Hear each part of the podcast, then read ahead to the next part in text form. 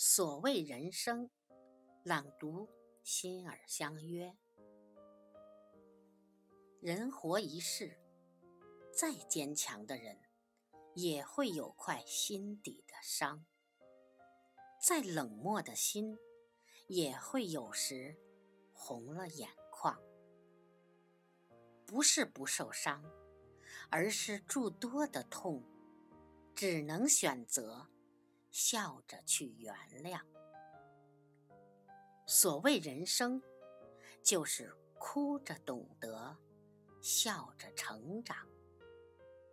人在旅途，每个人都有自己的难处，没有人能感同身受。记住了。自己喜欢的日子，就是最美的日子；适合自己的活法，就是最好的活法。